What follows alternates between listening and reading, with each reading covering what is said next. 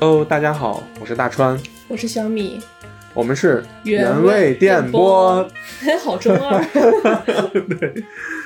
嗯为什么想做这个电台呢？其实也是因为呃，一方面我们两个人都很喜欢听电台，喜欢听一些电影啊，或者是动漫呀、这些有的没的吧。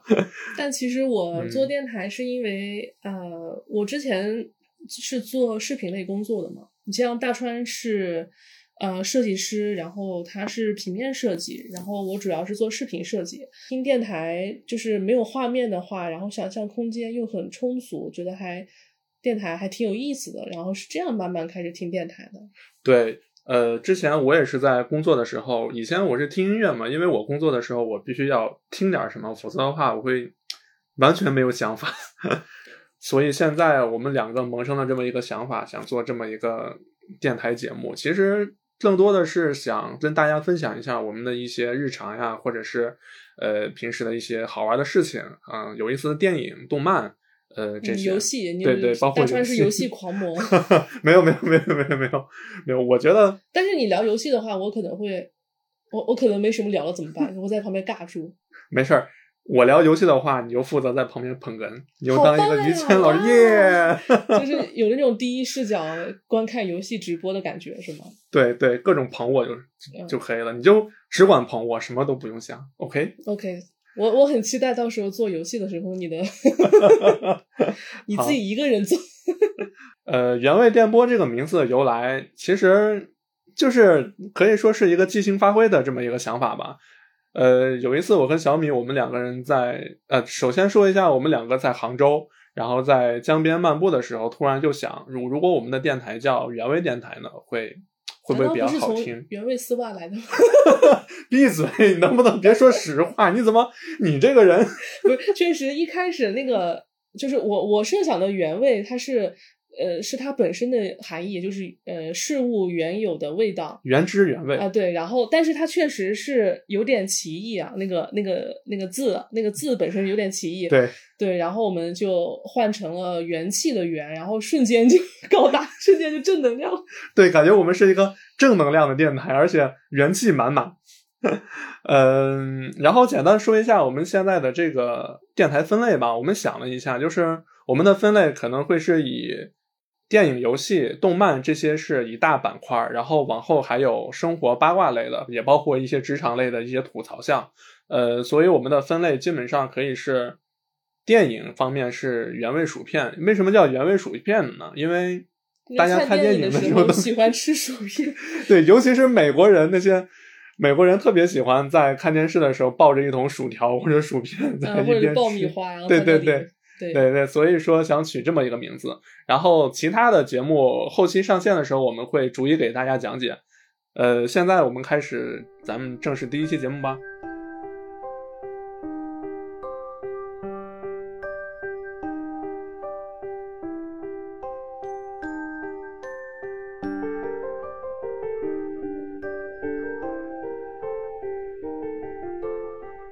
然后第一节节目我们是想聊一下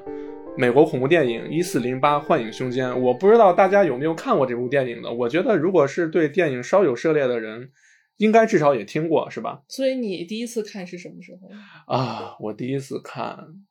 是是我是我推给你种草的那个吗？之前没有看过。之前我有看过，那是很早以前了，得有个至少得有个三四年了，应该。你知道我是第一次怎么看的？你是怎么看的？我我上大学的时候特别热衷于这个悬疑恐怖片，嗯然后我去搜了一下排行榜，就是把豆瓣儿高分悬疑片，嗯，然后从上往下，应该是嗯从、从从排名下，然后往上，然后挨个看了一遍。然后这个片子当时看的时候还是挺有意思的，就是它它不是那种。它不是那种很恐怖的那种，然后它是有点有点悬疑，然后有点嗯恐怖，然后嗯呃，同时它的里面一些细节和彩蛋是值得你去去推敲的推敲的这样一个对对电影啊。你竟然当时觉得不恐怖，我我真的我看了这么多恐怖片，但是一四零八我第一次看的时候真的是把我吓到了，就是这电影你禁不住他去想，你越想越瘆人，越想越恐怖。是因为它里面呃掺杂了一些真实感嘛？对，就是他给你的这种真实感和日常感嗯非常贴近。就是我觉得任何人都会有住过酒店或者旅馆的经历吧，嗯所以他给你的日常感就特别强烈，仿佛就是在你生活的这么一个繁华的都市里面，竟然有这么一栋鬼屋。而且咱们印象中的鬼屋都是在一些什么荒郊野岭啊、鸟不拉我屎地印象的，鬼屋就是那个 美国经典那种，对对就是一大家人典那种杀人狂对，一大家人住进的那种，呃，两三两层的那种楼，有阁楼，有地下室的啊那种，就是 招魂里面那种房子。对，一般都是家里面缺钱买不起大房子了，所以只好买这么一个小破鬼屋。呃，首先说一下这部电影吧。这部电影它的原著是改编自美国恐怖小说家斯蒂芬金的《一四零八》同名小说改编。呃，这部这部小说你有看过吗？小说我简单翻过，我具体的我还没有看过。你看过吗？这个小说其嗯实，嗯、特别短，因为我当嗯时看的时候，我以为它会是一个嗯像《闪灵》一样是一个长篇或者中长篇的，但它其实特别短，它只有几。呃，几几几几几大章吧，几嗯几章就是一个。然后他这个故事其实是，呃，最早呢，他是，呃，石老爷子在那个 石老爷对子石老爷子在做那个，嗯、散文的时候，散文啊录的时候，然后他在这个散文录里面，呃，关于酒店，然后写了一个呃创意，就是教大家怎么构思故事，就是嗯打了一个草稿，啊然后写了这个故事。嗯然后一开始他没有想深入做，然后后来他是对这个故事产生了一定的兴趣吧，然后他不但把这个故事呃完成了，而且还做了就跟咱们一样做了音频类的一个节目。哦然后这个故事，嗯，这个酒店它来源于呃加州的圣地亚哥的一个科罗纳多大酒店。科罗纳多这个名字好绕口。对，因为这个酒店去网上查的话，还是有有很多呃灵异的事件，什么还是比较有名的一个。嗯就是他现在还是在还在接客。对他不但在接客，他还 他还把这些东西做成了他的特殊灵异服务。多损呐、这这帮人。呃如果呃这个片子如果讲完后面有时间的话，我可以跟大家聊一聊世界上的一些呃比较著名的酒恐怖酒店、灵异酒店的一些呃原型事件嘛。嗯、可以可以，嗯像是有的听众可能对于一些恐怖片他特别想看，但是又不敢看的这种，我觉得就可以。嗯那就来听我们听我们原味电波吧。听我们给你慢慢拆开对，如果讲解。如果听众们有什么想看的恐怖片，但又不敢看，可以给我们发私信，也可以底下评论，然后我们回去看的。恐怖的事情交给我们，你们就负责听就可以了你。们负责享受原汁原味、原汁原味的恐怖。呃，可能我们的风格不会像是一些讲鬼故事的电台一样搞得那么压抑和阴郁，我们可能中间会穿插一些插科打诨的一些小段子，就是在恐怖之余给大家增添一些呃喜感。对，就是生活嗯已经这么压抑了，就来听我们的电台，就还是稍微轻松一点吧。我嗯觉得啊，也是做这个电台的一个也。是也也是其中的一个原因吧。嗯是嗯嗯一方面也是给大家带来一些欢乐，一方面也是我们自己也是有一个呃抒发自己的想法的一个平台。呃，简单说一下这部电影的呃男主角叫约翰库萨克，他的作品有《二零一二》，我想大家一定看过，还有《致命 ID》。然后我们的这部电影的第二主角，一定大家一定都知道，塞缪尔·杰克逊，我们的神盾局局长。局长在那个时候眼睛还没有瞎，他还没有遇到噬元兽，嗯，但是他是一样很贱啊，他说话都真的是很招人烦的还是那种 似笑非笑的那种，对让你渐渐的那种脸上洋溢着一种神秘的微笑，然后慢慢的把你诱入进一种一种一种危机危机当中。嗯、，对，嘴角微微上扬。那个时候的局长还不是马尔法克夏，哎，关于男主的话，就是、嗯呃库萨克，他的致命 ID 你有看过吗？呃，我还是那句话，我知道，但是我还没看。对就，那个呃那个片子我也是推荐呃推荐你，还有推荐大家去看一下。然后嗯他的那个构思也是非常的巧妙，嗯，嗯也也算是当时我在看呃悬疑片高分悬疑片里面榜单榜单里面的之一吧。哦，呃，我知道这片子还是挺有名的。呃，那么咱们开始进入进入正题吧。废话说了这么多，开始讲以下的电影剧情吧。小米，OK，、嗯那这个片子的话，呃，我们就从它片子的座右铭开始吧。This room is fucking evil，就是一个邪恶的房间。嗯、其实你你为什么没有翻译那那句话 fucking fucking 就是会逼会处理、哦 处理掉。啊？哎呦，嗯、这个片子它一开始讲的是呃男主麦克，然后他其实是一个过气的一个恐怖小说作家。真倒霉，还是过气的。对，然后他之前呢写了很多呃一些不是不是很火的恐怖小说吧，什么十大十大闹鬼坟墓、十大闹鬼旅馆，然后对他的风格就是呃一边自己去亲身的去探索这些。呃，所谓的灵异酒店啊，还有灵异空间，然后一边用他的那个收音机啊或者一些设备，然后记录下来，然后回来完成他的小说。呃，而且而且麦克还是一个唯物主义小战士，对，虽然他写恐怖小说，但他其实是一个无神论者。毁灭吧，这个世界没有鬼，别别别想了。然后他他其实他不但不相信呃鬼怪的存在，他嗯同样也不相信上帝。他没有信仰。对他是一个没有信仰，纯粹是一个无神论者啊。哎，说到信仰这一块儿，其实我觉得对于一个人来说，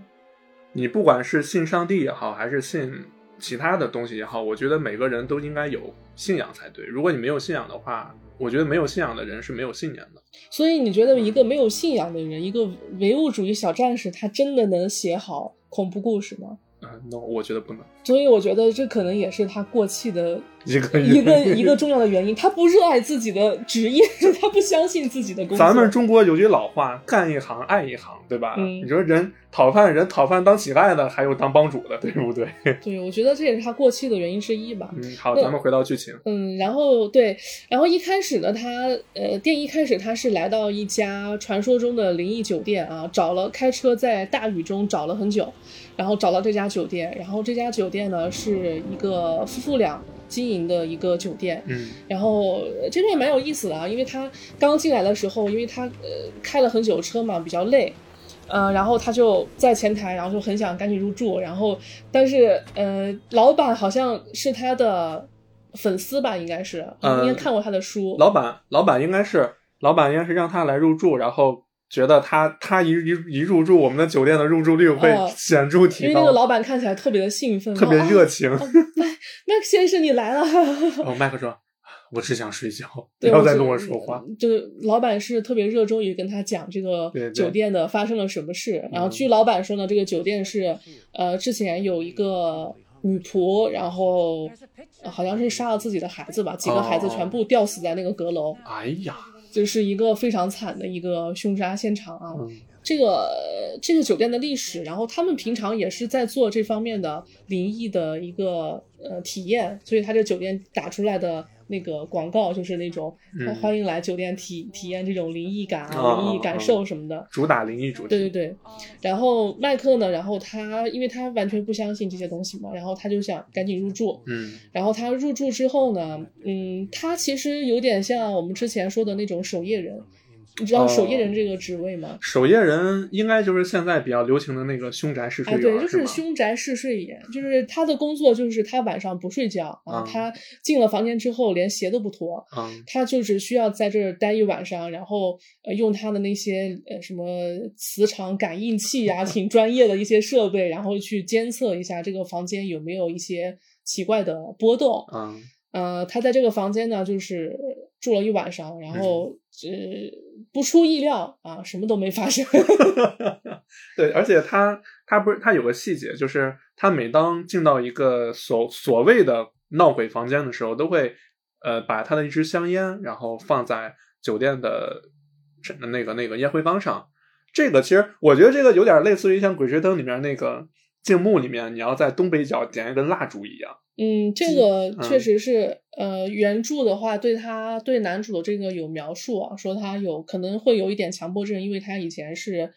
呃吸烟爱好者，不是叫吸烟爱好者，就是老烟民，你知道吗？然后因为嗯、呃家里面出了一些变故之后，他就不嗯吸烟了，嗯但是他就养成了把香烟别在耳朵后面的一个习惯。嗯，然后通常这个也是男主他对一些空间，就为什么你你就是其实你说他真的不相信这些吗？可是他每次在住这些灵异酒店的时候，然后他会把那根烟取下来，然后放在那个烟灰缸烟灰缸那儿，就是能嗯造成一定的，就是让心里安安定一点。对，好像是就是说啊，这个房间我来了，呃，大家安静一点，对，让我让我好好的住一晚。对，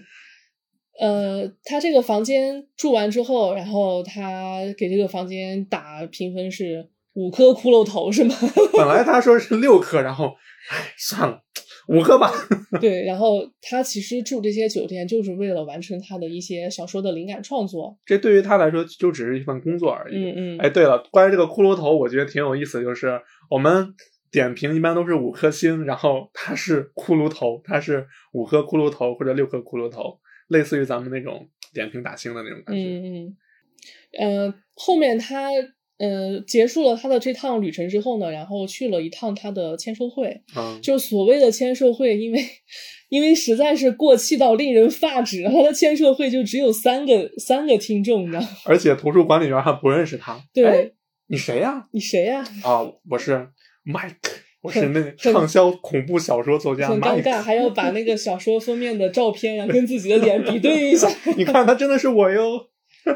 对他这个，嗯就是这段的话，其实也会有一个小的彩蛋吧啊，就是他在签售会的时候，呃，在读者嗯仅有的几个读者在跟他签名的时候，然后有一个女孩儿，她拿了一本，嗯、她很早很早以前写的书叫《漫步人《生》，漫步人生路》，漫漫人生路，漫漫漫步人生路。这个书它有有趣的是，它不是恐怖小说，它它是一个呃关于家庭温情还有伦理的这样一个小说，然后主要嗯讲述的是父子之间的一个关系。嗯，然后这个女孩呢就拿这本书，然后让他签名，嗯然后这女孩就顺带问了一下，说这个书中的父子关系，然后讲述的非常有趣，嗯，非常让我动容。对，非常让我动容。然后想问一下，这个是你的亲身经历吗？然后这个时候，男主他的神情是有点迟疑的，然后他对女孩说了 “no”，啊，不是，不是我的亲身经历。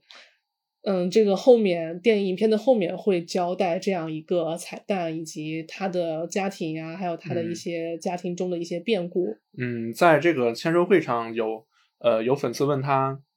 你去过的这些鬼屋真的有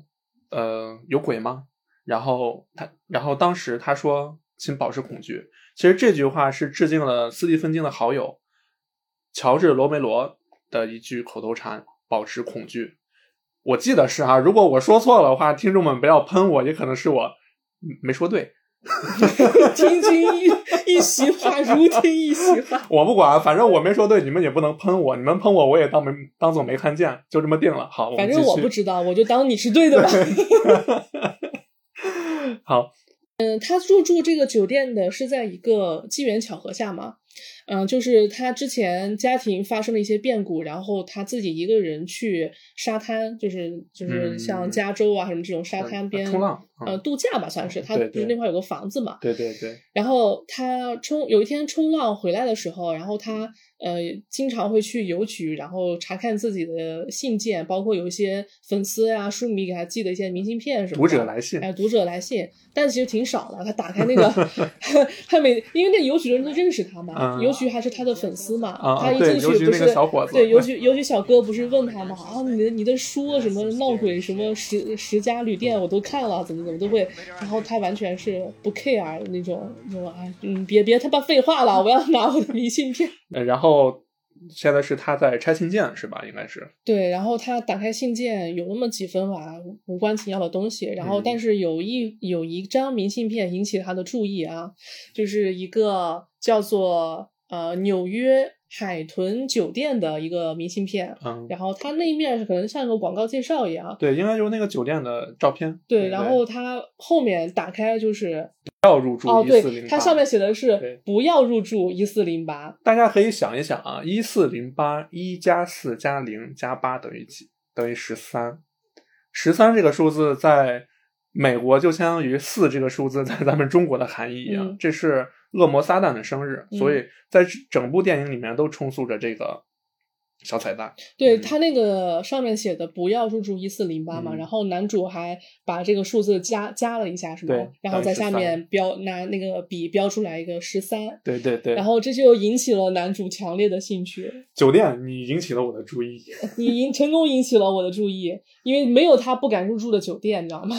我是唯物主义小战士啊。对，然后男主接到这个明信片后呢，然后非常感兴趣，然后他第一件事就是打电话，然后去预定这间房间。然后他很有意思啊，电话接起来之后，然后他上来第一句话就说：“你呃，您好，有什么需要帮助的吗？嗯啊，你好，我要入住一四零八。”然后呃，对方给他的回答是：“那间房间不能入住，先生。”然后他觉得非常有意思，我都没有告诉你我哪天要住，你就直接跟我说那个房间不能入住。对啊、就很奇怪，就是就是，然后这就激起了男主强烈的强烈的一个好奇心，然后他就开始挑逗那个接线员嘛。那我下周六入住呢？他说 好贱。那不不可以。嗯那我周天入住呢？啊，不可以。那我下个月我八月份入住呢？然后对方直接挂电话。你好烦，你是来拿我寻开心吧？对，然后呃，男主觉得这个房间哦哎，interesting。interesting，我去定了啊。嗯然后作为一个作家呢，首先要对这个房间进行一个调研吧。嗯然后他在呃电脑上、网络上，然后进行了大量的一个资料调研，然后他嗯发现这个房间果然不一般呐、啊！这个房间从呃一1983九八三年然后就会就有自杀的，嗯然后接连下来，大概他在网上查到的应该是只有十几起，还有二十起。就是呃有记载的自杀案件，包括一些凶杀案件，基本上都发生在这个房间。嗯就嗯，把这个消息呢告诉了他的主编，就是他的嗯这个、呃嗯，出版社的出版社的主编嗯啊，出版社的主编其实对他也是觉得他这个书半天也写不出来，然后嗯稿儿也交不上，其实对他是一种有点又又爱又恨的那种那种感觉就啊。可能就是想帮他一下，其实嗯也是，嗯但是他这个人就特别不好对付。对，然后出版社的他他让出版社的主编去帮他查这个海豚酒店一四零八，他目的就是一定要让我入住这家酒店，嗯入住这个房间。嗯然后他的主编呢，然后就呃在电话里面吧，然后跟他告诉了他这样一个特别不要脸的一个手段啊，就说呃这个美国呃纽约当地有这么一项法法律法律就是规定，只要这个酒店的房间是开放给客人的，嗯那么呃酒店就不能以任何理由。就尤其是这种什么灵异什么这种毫无道理的理由去拒绝客人的入住，啊、如果说客人入住被拒绝的话，客人是可以通过法律哦去起诉他们的，好家伙！就是一个很很很不要脸，但是很强硬的一个法律手段那。我发现这帮老美特别喜欢在一些奇怪的地方，然后搞这些所谓的民主自由。对，因为他他们酒就是呃当地的这个法律规定，就是酒店呃你不可以拒绝客人的入住要求嘛，嗯然后除非是呃客人呃有意的损坏嗯酒店房间，或者嗯是呃进行一些不给钱。嗯，就是主要是有有意损坏或者这一些危险违法的活动，然后你才可以驱逐客人。啊对，其实酒店也是有这个权利。如果说客人做一些比较恶劣的行为，酒店也是可以拒绝他入住的。嗯其实这个酒店我一直有一个嗯疑惑啊，嗯就是嗯、呃你设设身处地的想一下，如果你是嗯麦克的话，嗯然后你查到有这么一个房间特别的邪恶啊，死了这么多人，是一个嗯很有名的一个凶杀嗯酒店、凶杀房间凶宅，嗯，啊、可嗯是它一直处于一个对外开放的状态。对，其实我也很好奇。我在看完整部电影的时候，我也很好奇，就是为什么你说这酒店死了这么多人？嗯按理说它应该已经封起来了，那嗯为什么还要再对外开放？而且还可以预定，对，而且在网上还可以查到资料，大众点评、美团对对对，啊，就是你作为麦克的话，嗯其实就一开始，如果你接触到这个信息，其实也是不相信的。对就是你，如果你真的很危险的一个空间的话，你为什么不直接关了它？对啊，就是我们作为男主的这个角度来说，嗯，就一开始的话，其实如果是我的话，我也不相信。我觉得这就是酒店的一个噱头。对，换成我我也不觉对，得，不然的话，你关了它就好了呀，你干嘛还要对吧？莫名其妙，然后还能还能查到，还能预定，还能开放。对对对对对，就很奇怪。嗯，然后接下来男主呢就义无反顾的啊来到了纽约，然后这个酒店的坐落的位置也非常的奇特啊，它不是坐落在非常偏远的地方，嗯它是坐落在纽约的这个大都市的中心地带啊。嗯，这种反差感就特别强。对，就是，呃，在一个繁华的大都市，然后车水这个车水马马龙阳光普照。哎，人人人来人往，而且它的酒店是一个非常高级的酒店，然后一进一进大厅都是金碧辉煌，然对后资本主义的糖衣炮弹之对，下，就是感觉来往的客人都是一些富豪啊、富商啊，就很有身份、体面的人，就是这样的一个酒店，嗯，它里面存在着一个这样的一个房间。邪，恶的房间，对，就是让人让人非常的想去想去看一看对，啊，一探究竟到底怎么回事儿。对，然后其实男主也一开始也是抱着这个心态去的，嗯嗯然后很有意思啊，他还穿着海滩的度假 度假花花衬衣去的，然后里面的人都是西装革履的，然后他他的外套是那个西装，嗯，然后他平常就很随意嘛，其实，嗯而且他对这趟旅程也是一种不屑的态度啊，他觉得跟他以前探索过的那些所谓的闹鬼旅馆没有什么区别，无非就是一个商业噱头。那他第一呃，首先来到前台的时候，接待他这个呃前台这个女招待，然后挺有意思啊。他说啊、您还有什么需要帮助的吗？嗯然后男主说呃，我我叫什么什么名字，嗯然后呃我要我预定了一间房间，嗯然后这个女生呢，然后在系统上查到她名字的时候，系统弹出来的第一句话是：如果 Michael 先生入住的话，请联系大堂经理，大堂经理奥林先生。先生，请你稍等一下对，然后女招待先让他在这等着，然后呃通报了大堂经理，然后这时候我们的男二啊 局长马尔法克侠，我的局长，局长就登场了。嗯，其实原原著的小说中对嗯这个嗯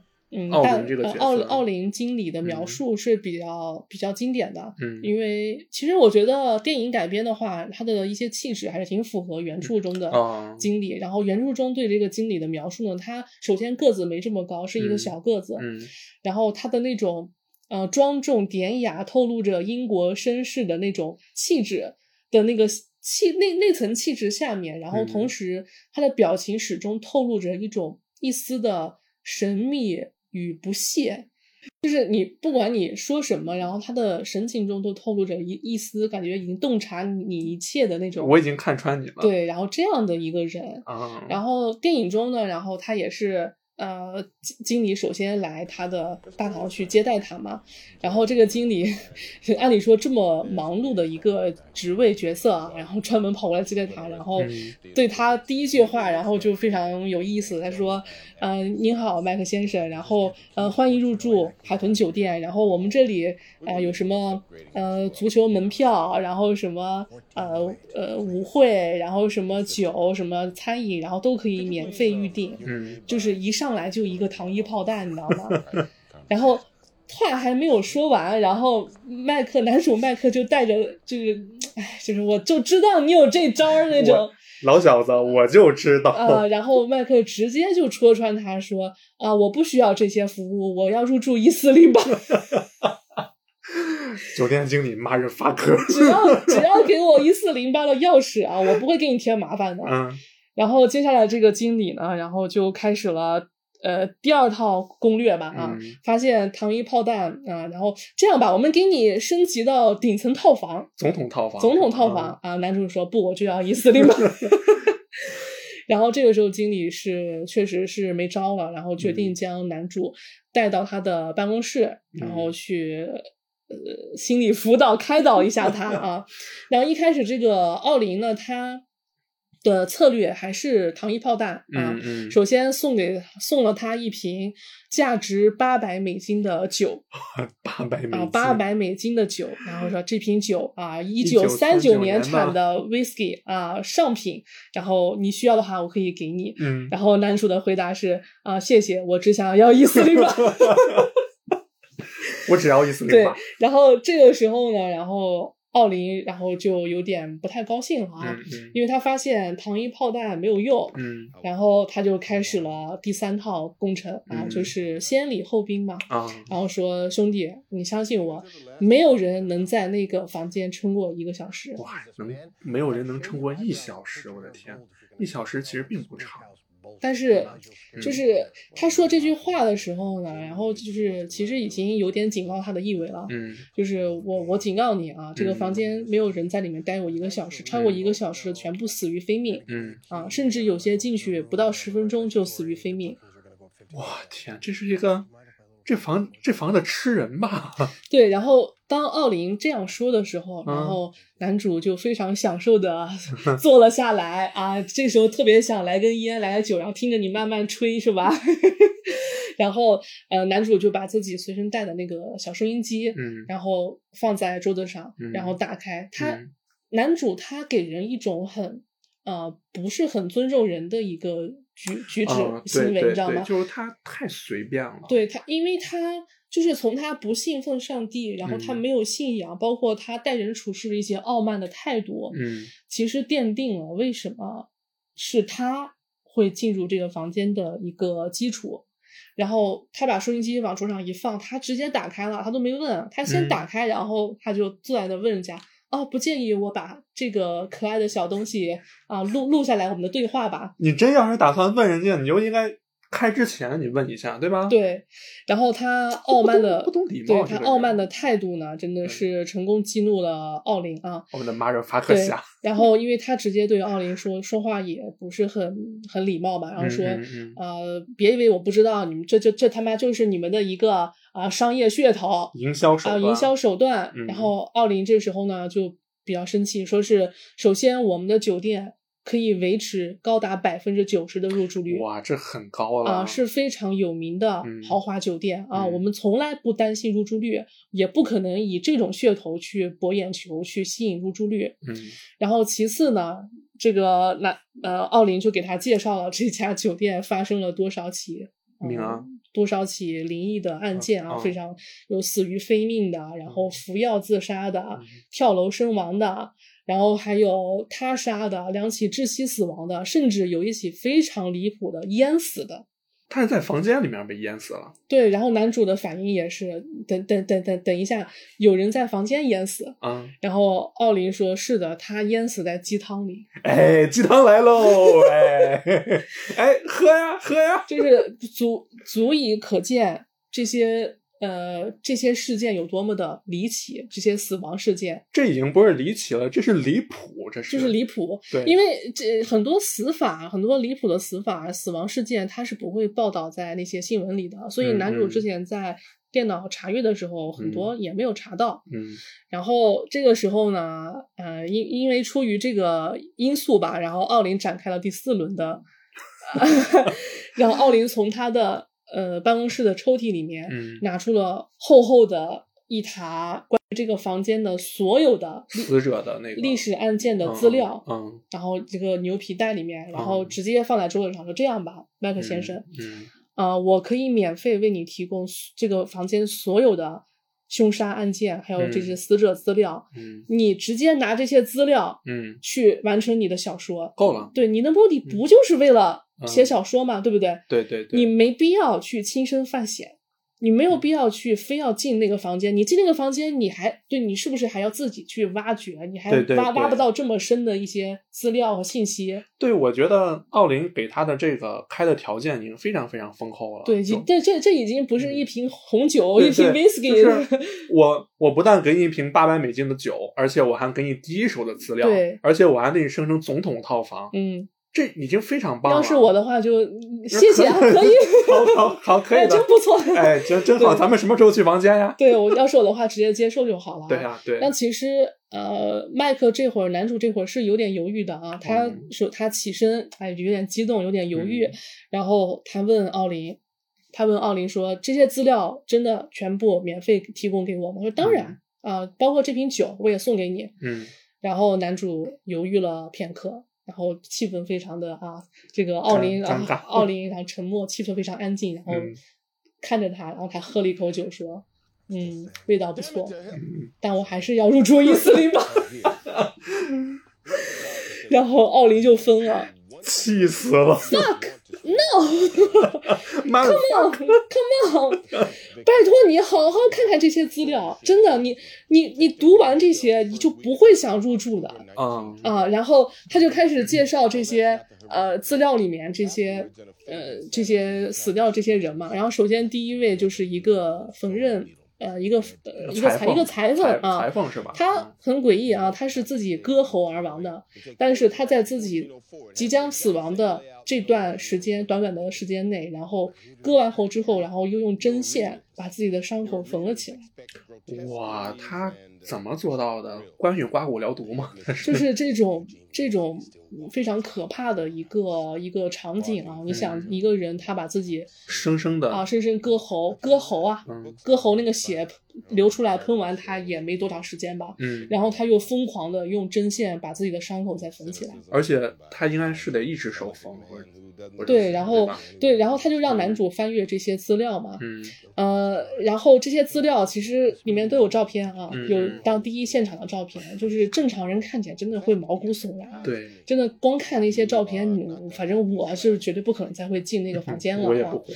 然后男主的话，他一一边在看这个照片，然后一边呢，奥林然后发生了一个非常奇妙的一个态度转变，嗯，就是按理说奥林是在劝说他不要进入对，这房间嘛，个时候就很啊奇怪，然后奥林突然呃发生了一个奇怪的事情，就是男主在看看那些资料的时候，奥林说。嗯、他开始读男主呃写的那些小说里啊，面的书里面的句子啊，句子啊，说明说明他是完完整整的、认认真真的看过男主写的这些书的。而且张口就来。啊，张口就来。然后男主哎哎哦，原来你是我的书迷啊啊，幸会幸会幸会。啊，男主本来一开始挺挺高兴的啊，原来、哇你是我的书迷，结果奥林下一句就是啊，你的书并不难找啊，在每一个促销打折的书店都能找到 关键是促销打折，啊，他的。然后他的语气和态度就是突然流露出一种非常傲慢无礼、蔑视，蔑视的态度，说你就是一个。呃，大概意思就是你就是一个过气的三流的三流的啊，恐恐怖小说家恐怖小说家啊啊，你的那些破书是吧？啊，无非就是阐述一些非常劣质的啊下三滥的一些恐怖噱头，然后去吸引那些脑残书迷，然后去买你的破书是吧？就话虽然说这么难听啊，但是他嗯表达的意思确实是这种。你知道嗯最最难受的就是他用彬彬有礼的语气，但是透露着非常不屑跟讽刺的这个。好像是在高高在上的对看他，对，看着他，对然后在嘲讽男主。对，就是你就是个 loser，对，然后其实这个时候我对奥林的这个态度的转变啊，非常的突然。对我也很好奇，就是他按理说他应该是劝阻男主去住那个房间嘛，对，但突然，嗯，就是刺激他。态度一百八十度转变，对对，你这样子不就是更刺激他？对啊，好。像就是在用激将法一样，因为其实当时男主在看到那些照片的时候，他已经动摇了，嗯，就我们可以看出来他的表情已经动摇了，对，然后其实男主前面的态度呢是那种不屑，嗯，然后是那种哎，老子什么世面没见过，然后别跟我玩这些虚的，知道吧？啊。但是在他跟在他呃开始鄙视男主的职业的时候，嗯然后男主的态度就有点有点生气吧啊，嗯他起身，然后跟这个经理双四目相对，然后嗯。注注视着他，然后这个经理呢又一次挑战了他的底线啊，嗯又说了他那本慢慢慢人慢回家了慢慢人人生回回家路还是啊，慢慢回家路嗯那本书啊，然后。他呃一句话激怒了激怒了男主啊，他嗯。说呃，我想那本书里的父亲应该是个混蛋，然后男主跟他四目相对，然后说好吧，把钥匙给我吧。嗯啊，我现在要立马、马上、立刻入住一四零八，没有任何的商量余地啊 now 啊！现现在就要。对，然后接下来来到经理，然后就嗯给了他钥匙，然后一四零八的钥匙也很神奇。现在很多房间钥匙其实很早以前就是那个磁条钥匙嘛，啊对对对，就已经啊是磁条钥匙了。然后，但是一四零八的钥匙是一个非常古早、原始的一个复古的铜的黄铜钥匙啊，非常大的一个，对就像是以前什么战争年代那种钥匙。对对对对，然后男主打开录音机，然后他还嘲讽的说了一句，说是，呃，OK，那个经理宣称啊，这个房间里面有幽灵。然后这时候奥林打断了他，说不好意思，麦克先生，我从来没有说过房间里面有幽灵或者鬼魂这种词。然后麦克就问他，那你什么意思呢？你的意思是房间里面有什么呢？然后他经理说了那句经典的台词啊，说他呃，This is a fucking evil room. This room is fucking evil 啊。这他妈就是个邪恶的对，这他妈就只是一个邪恶的房间啊！然后这个时候，经理带麦克上楼，然后这个房间的位置也非常有意思啊，它是一四零八，但它其实不在十四楼，它在十三楼。啊，它是啊，它其实就是就像咱们那个，咱们其实其实中国也有，就是因为在中国四是一个不吉利的数字，如果你坐那个楼上去的话，它是从三楼直接到五楼，但其实你从外面数的话，那个五楼其实就是四楼。对，其实就是和这个是这个呃这个原理是一样的，因为国外对十三这个数字很敏感对，嘛，就像咱们中国对四一样。对，然后他们很多酒店呀、什么楼房什么的，就是挺自欺欺人的啊。十二楼上面直接是十四楼，其实十五啊，对对，十四十啊十四啊，跳过十三了嘛。对对对对，但其实十四就是十三楼，啊，对一四零八就是一三零八啊，其实就在十三楼。你从外头数的话，嗯它就是十三楼。对，然后他俩在电梯里面往上慢慢走的时候，然后这个经理还挺贱的啊，然后又给他爆了一个料，是吧对？说是呃这个房间呢，呃他，然后麦克就有点疑问，说你这房间是不是从来没打扫过？啊里面里面不会全是老鼠、蟑螂跟那个破败呃蜘蛛网吧？对对你让我怎么住是吧？对啊、然后这个经理说：“怎么可能？我们这么专业，对吧？我是一个专业的酒店管理者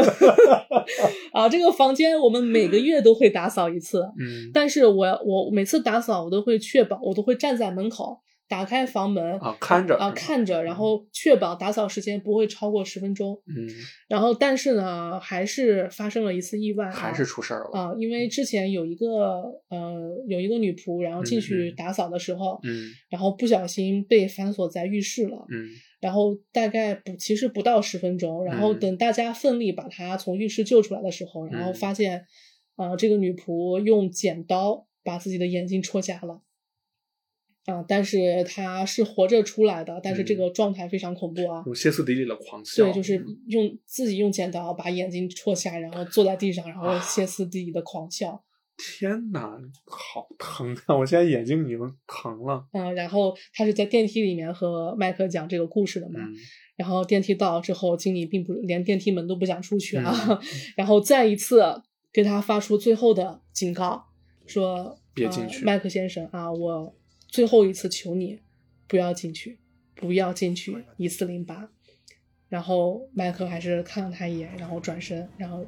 回头的时候，经理已经按下了电梯门，已经下去了。这个人呀，有的时候，哎，不好说，就 是不作死 就不会死他啊！就是他真的要往鬼门关走，你十头牛你都拉不回来。对，然后他在往一四零八走的时候，其实一四零八这个走廊，我觉得还蛮像闪灵的那个啊，对，那个啊配色那一条很长的那条很长的走廊，复古的两边，然后红色的地毯啊。对，因为闪灵也是酒店嘛。对对然后他在呃走廊走的时候，然后就开始翻看手上的那些资料，嗯，然后那些照片，那些毛骨悚然的嗯凶案，然后嗯各种死法、死者，然后其实这个时候我觉得他是有点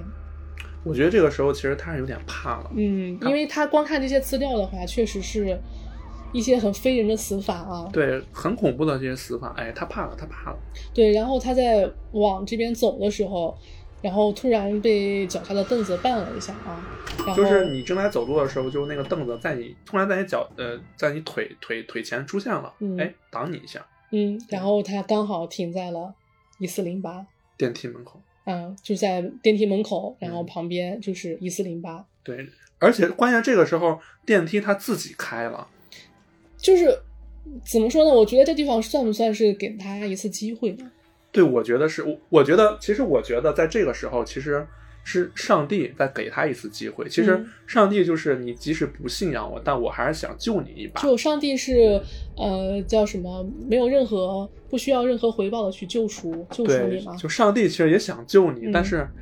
哎，没拉回来。对，然后接下来他就进入正式啊，正式的进入了一四零八这间房间啊。首，先打开房间，第一反应啊，开了灯，第一反应，然后沉默了许久，嗯，然后就就这啊，因为房间里面很亮堂、很明亮的对，又又。又 You must kidding me，嗯就这啊，就是非常非常普通的一个套房，啊、对，对对，普通的不能再普通，里面所有的设备啊什么的没有任何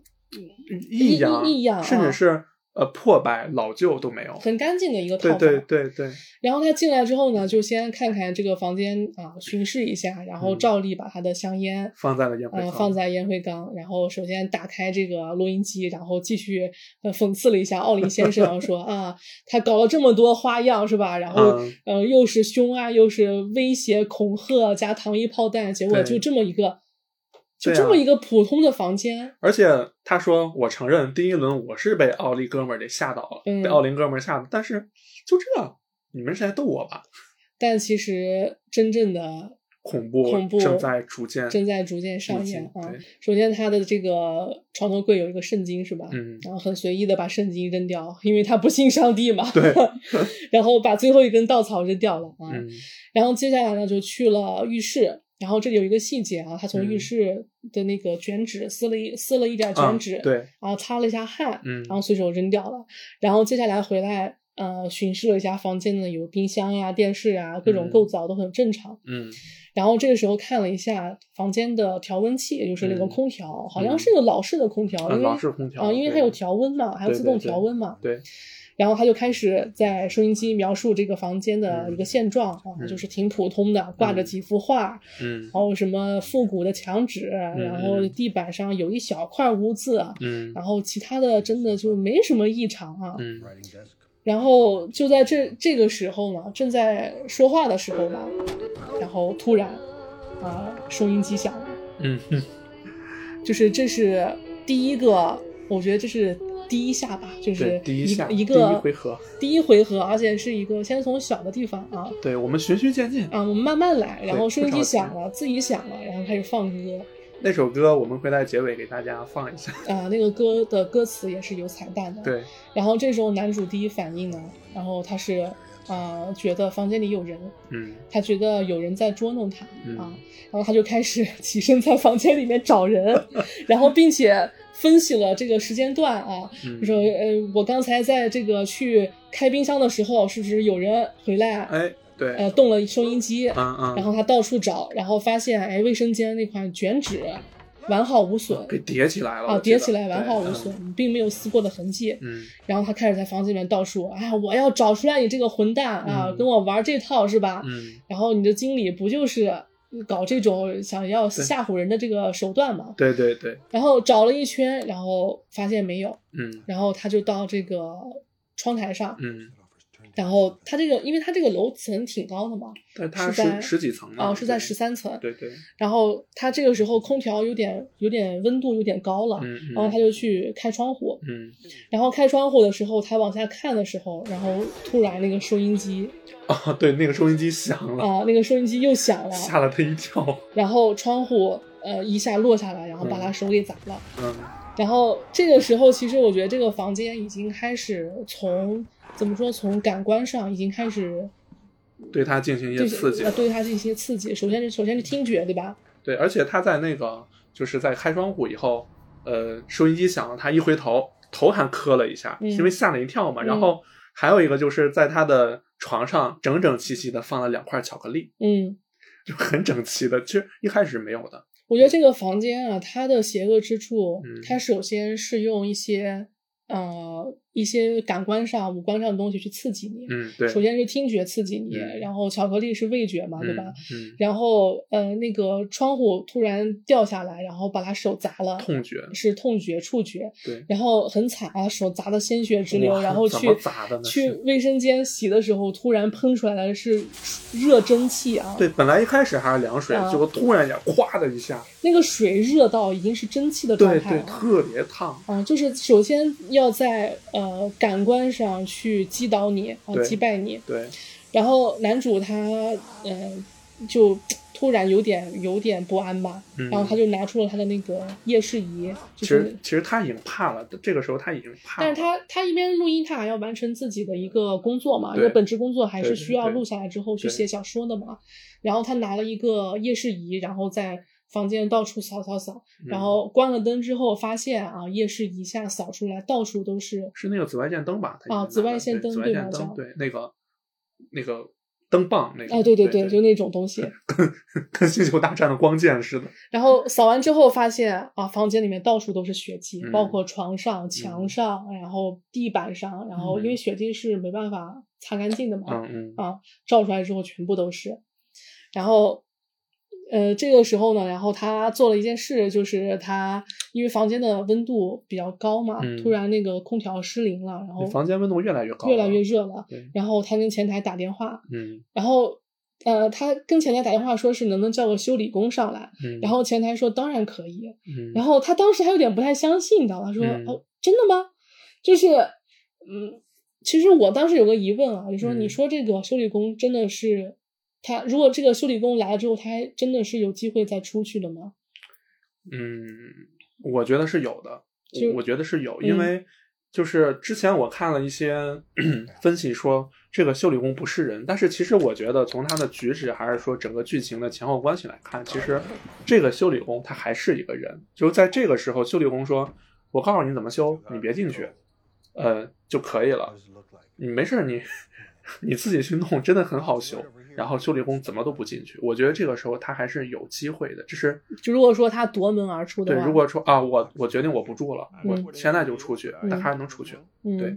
但其实我跟你的意见不太一样啊，嗯我觉得嗯这个修理工呃进进房间，房门被打开的时候，我觉得他也是没有机会出去的。为什么？因为从后面的一些房间的呃对他的一些手法上，还有一些做法上可以看出来，这个房间的邪恶之处在于，嗯他会突然给你一点希望，哦，在你有希望的时候，然后又会突然打破它。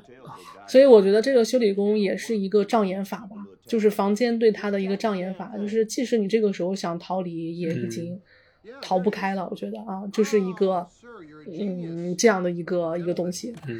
然后他回来之后呢，然后这个收音机就开始了，正式开始我们的游戏啊。前面就是些小菜，对不对？前菜啊，前面就是点小菜，然后看看你有没有被吓到，然后探就是探测一下你的那个什么啊状态心理承受能力，承啊，哎，哎，接下来就是我们客房的正式服务了啊。你看这个房间多人性化，这简直就是 AI 操控嘛，这这就是，然后这个看那个收音机呢，然后突然开始倒计时，就那个数字还乱跳，对突然乱跳，然后倒计时的时间就变一个小时，嗯，就是说没人能在这个房间撑过一个小时。从六十分钟开始倒计对，时，开始倒计时，然后接下来就是房间的至尊无上的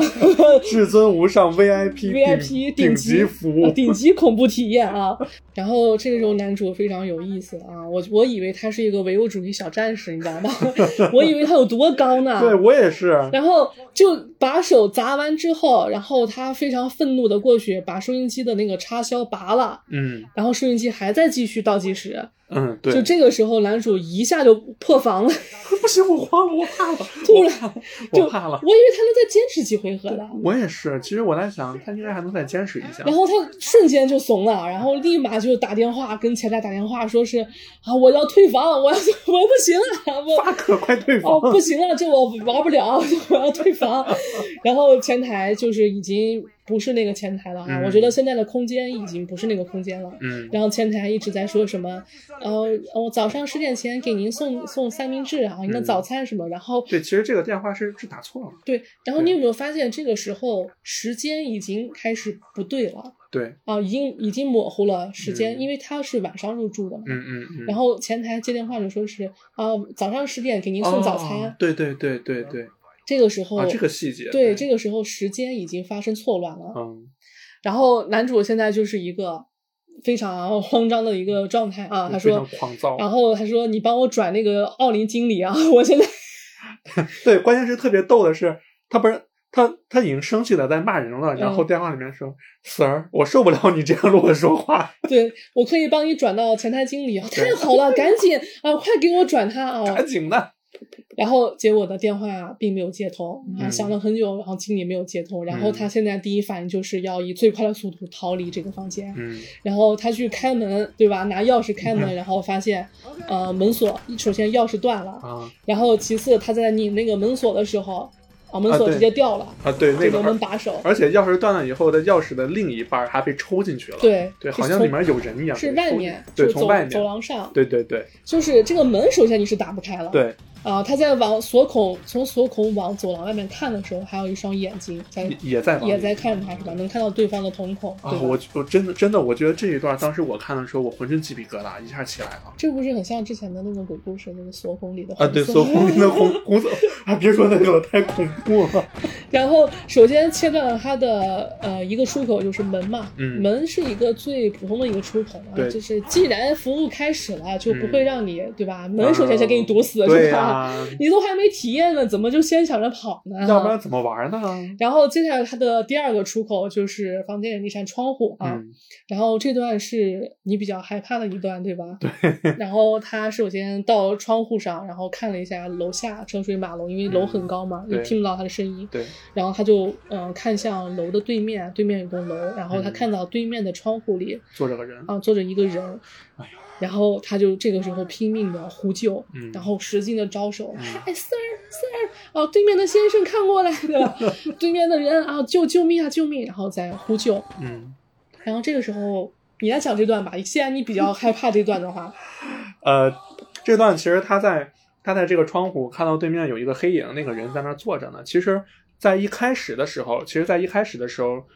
你在看的时候，你会感觉那个人好像真的看到他了，因为他在不停的在呼救说 “Help me，快救我！”海豚酒店，对，海豚酒酒店没错。然后那个人他好像是哎啥咋回事？好像就是咱们就是说好像不嗯挺疑惑的，然后慢慢站起来，然后你会发现对面的那个人突然开始在模仿他的动作，就好像在我们在照镜子一样，他在挥手，然后对面的人也在挥手，紧接着他用手在比一个电话的手势，但是那个人也在比电话的手势，然后他又觉得不对了。啊！我现在说这段的时候，我已经我我已经起鸡皮疙瘩了，他就觉得不对了，然后他拿着一个台灯台灯，他晃了一下，然后对面的人也跟他一起晃了一下，然后他说不对，紧接着后面的人背后突然出现了，就是他是他把嗯。台灯打开是可以照见自己的脸啊，对对对，可以照见自己的脸，然后突然发现对面的那个人是他，是他一模一样，嗯对，只是发型和衣服可能有点不同。紧接着后面的那个人后面，就是就对面的那个人后面突然出现了一个好像举着一个榔头还是的一个怪人，嗯，砰，然后就同砸了下去。然后同时就折射到他这边对，与此同时，他后面也有一个人，那个那个怪人真的算是一个，可能那个镜头只有几秒钟，但是我觉得那个怪人真的就很奇怪，他的那个牙像兔牙一样，然后嗯再拿着那个榔头一直在向他挥挥来挥去，然后吓得他一直在往后躲。当他躲到那个墙角蹲下来的时候，那个怪人消失了。嗯，然后这里有一个，然后他把台灯拿起来，然后从楼上扔下去嘛，嗯，对，然后台灯在在半空中的时候，大概到快接近地面的时候吧，对对对啊突然那个闪了两下，噌消失了。嗯，就像是一个结界啊，就好像是对，就好像是它是它这个空间游离在了一个现实世界的一个外面，就好像这种感觉。对，然后这个时候男主就完全慌张了啊，两个出口全部堵死了，嗯一个是门，一个是窗口，对吧？嗯然后他回来的时候，然后房间里面响起了他呃家庭是家庭录像吧，女儿的声音，嗯，对，啊是他女儿的声音。就爸，爸爸爸你在哪儿啊？什么嗯就是一种录像的声音。嗯然后他这个时候对自己的解释啊，还是他觉得呃，经理给他的酒有问题。嗯，里面有有加了什么致幻剂啊？对，就是因为人在极度恐慌的时候，嗯然后会进行自我催眠嘛。对他这些都是幻觉，都不是真的，不是真实的。对他会不就是人会不断的找一些所所谓合理的理由来告诉自己，对，啊然后这都是假的。他看到那瓶酒的时候，然后说：“我肯定是被下药了。”对，这只是暂时的幻觉而嗯，这个酒他没有喝，对不对？嗯只有我喝了，然后绝对是下药的。然后我现在只要过一会儿就能没事儿。然后这时候我就说这个房间的节奏感非常好啊，节奏大师。哎，他给你时间让你迟疑一下，对让你质疑一下，让你产生给自己找一些理由跟借口。对，然后接下来呢，就在他怀疑自己被下药的时候，然后房间电视机打开了，然后电视里面播放的是啊、他的家庭录像，他的家庭录像。嗯、接下来的话，然后其实我觉得这个房间还是在对他造成一些感官上的攻击，对然后夹杂着一个时间和空间的混乱。对，就是无感攻击吧，可以这嗯么说。，就是呃当一个人分不清自己 在真实还是嗯虚幻中的时候，是最绝望、是最恐惧的时候。对，就是他的时间感和空间感已经全部混乱了。嗯，对。然后他，嗯、他开始不是怀疑自己酒里面有下毒，然后看到那个嗯家庭影像嘛。对，下幻觉、那啊，然后现在就打破你的疑虑了，对吧？然后接下来呢，他就看见了鬼魂，真、嗯真正的就是第一次亲眼看见鬼魂啊，嗯。就是那种灵体灵体意识的，啊那种感觉就好像是一个电波投影。对，然后就是以前的那些跳楼自杀的人，然后当着他的面又再一次的上演了，上演了一遍啊，经典的呢从窗户跳下去，对。然后嗯，他就觉得，哎呀，这个这个这个地方实在是不能再待了。不能再待了。对，然后，但他现在已经出不去了嘛，嗯因为时间和空间已经扭曲了混。乱了。然后接下来呢，就是在那个往浴室跑的时候，嗯然后突然看见了他父亲。哦，这个其实是房间另一个特殊的能力，叫空间转换。嗯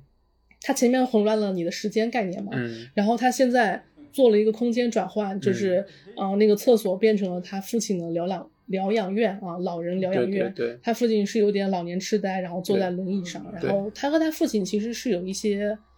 呃呃，我觉得他和他父亲是有一些隔阂的，隔阂啊感情上的隔阂。因为当时家庭的变故，然后嗯导致他离开家，一个人就离开父亲，离开他妻子嘛。。对然后他父亲得老年痴呆，他他也很久没去看过他父亲了。对然后他看到这个景象之后，然后就是在生理和心理上双重攻击你。双重打击，对，降维打击，这简直就是折磨反，就恶魔的本质就在于反反复复的折磨你。对，从生理上或者心理上，嗯，然后此时他开始找寻其他的出口吧。首先门都出不去了嘛，嗯然后他突然看到房间的那个，呃，房间有那个房间位置的那个地图，啊，对，地图标识。他那个酒店房间一般都有他的安全出口那些地图，嗯嗯嗯对那种地图，然后他看见，呃，他一四零八旁边是有别的房间的嘛，隔壁。嗯然后他在地图上大概算了一下，他走到隔壁的距离，嗯大概是在九步左右，九步十米吧，九十米，差不多，对，十啊米，对然后他就从这个房间的这个墙靠墙的位置，然后这样子用用走路的方式量了一下距离。对，然后他现在想到一个唯一的一个逃生方法呢，就是从窗户爬出去。逃到隔壁的房间，对，然后沿着那个窗边的那个棱啊，然后这样走，哇这一段慢慢慢的移到、嗯移到隔壁房间，然后逃出去。然后这段也非常经典，还是你来讲一下吧。我觉得这是影史经典了。我觉嗯得他他在他在目测了距离以后，就是看了看下面，然后鼓足勇气，终于迈出了那一步，从窗户那边爬出去了。然后就是两只手在抓着那个在背靠着墙，然后一点一点的往对面挪，就隔壁挪。但是在当他数数着脚步，终于到的第九步的时候，他往前一看，天哪！前面是一片漆黑，什么都没有。然后嗯镜头有一个对瞬间的拉远啊，这个时候镜头瞬间拉远，就是给了一个瞬间大的一个全景，整个海豚酒店全部都是墙，没有任何一一个窗户。你只有想只有一四零八只有那一一四零八间窗户那一间窗户在嗯那边，就是你们可以就就听众们可以想象一下，是好像是一个中世纪的一个城堡，嗯然后把镜头拉远，整个城堡都是砖墙，砖墙上面只有一个窗户，就是那种感觉。你想象一下，下面可能是惊涛骇浪，但是你往下一看，底下却是车水马龙。男主，所以男主吓得我操，不行不行，我要回去，我要回去。然后他又又原路返回去了，而且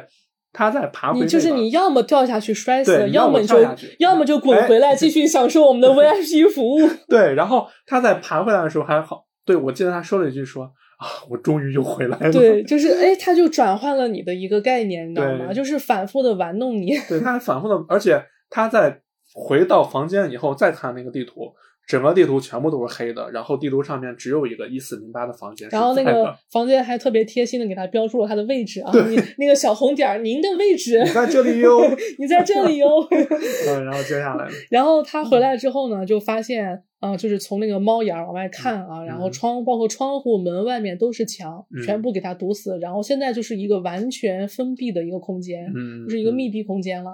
然后此时房间的空调系统突然变冷了，嗯之前不是很热嘛，然后突然这个呃温度计，然后整个房间变得特别的冰冷，降到了负五度还是？嗯，差不多吧，反正越来越冷了。然后嗯他打开自己的那个收音机，他整个嗯过程其实一直没有离开自己的收音机啊。他。我感觉那个东西更像是一个呃精神寄托，对，就是你此时此刻你手上没有什么东西，而而且你对对时间和空间的概念全部已经模糊了，就只有那个东西是你从现实世界带过来带进来的。对，大家就可以想象一下，就听众们，你可以想象一下，如果你们被困在这个空间里面，可能你手里面的你唯一的精神寄托就是你的手机，其实是一样的。嗯，对而且呃是有有唯一有现实感的一个对对，东西啊。让你会有安心感，对对可能吧。但是他嗯打开收音机的时候，然后收音机里面说了一句话，不知道你有没有注意到？然后他说，就是收音机录下了他刚进房间的时候，嗯然后他说了一句：“这个这个该死的房间居然连窗户都没有。哦，我没注意到。”就是，所以我之前问你，我说你觉得他是从什么时候进入这个结界的？哦，其实他这样子一看来，他当时一进这个房间就已经有结界了，就是明明就是空间已经被转移了。对，就是它已经被分割出现实世界这个空间了。对，他说这个该死的房间连窗户都没有，可是嗯他后面一直是有一扇窗户的，对吗？对呀，我我我我真没注意到。所以我之前说，我说嗯那个修理工并不会拯救他啊，他并没有逃出去的机会。也就是说，那个修理工其实也是假的。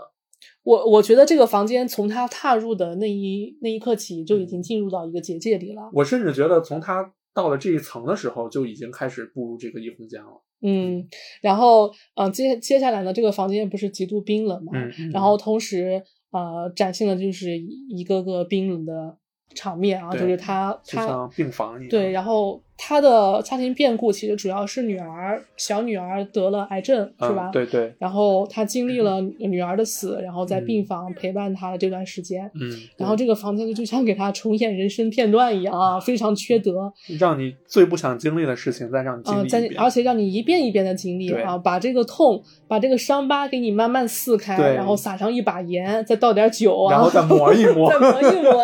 啊，就是让你经历这种东西。对，然后他现在，嗯、其实这个时候有一个，他还是在想办法逃离，这个地方，还是有一个办法的。然后现在出口全部堵死，然后他现在有了第三个办法，就是他不是带进来一个笔记本电脑吗？对啊，然后他现在把笔记本打开，然后连线到了他的妻子，嗯他妻子是在纽约的，其实，嗯，对。其实他们之前是生活在纽约的，然后因为孩子，呃，对，是的，对，啊，孩子生病离世了，然后嗯他做了一个很不负责任的事啊，他一个人就跟妻子也没有离婚，也没有说，然后一个人跑去海边租了个房子，然后逃离，总之就是逃离纽约这个城市了，就是逃避对啊，就是一种逃避责任的东西啊。对。然后他打开电脑连线了妻子，然后妻子是能听到他的说话的，嗯但是那个呃画面的视频是很模糊的，看不清他的脸。很很花那种的，很模糊，很好像有重影儿一样。对对，然后正在他要跟妻子说他在什么什么地方说地址的时候，嗯然后那个酒店的那个天花板突然开始喷水，对，就那个然后把防火的那个，对，然后把电脑给他烧了，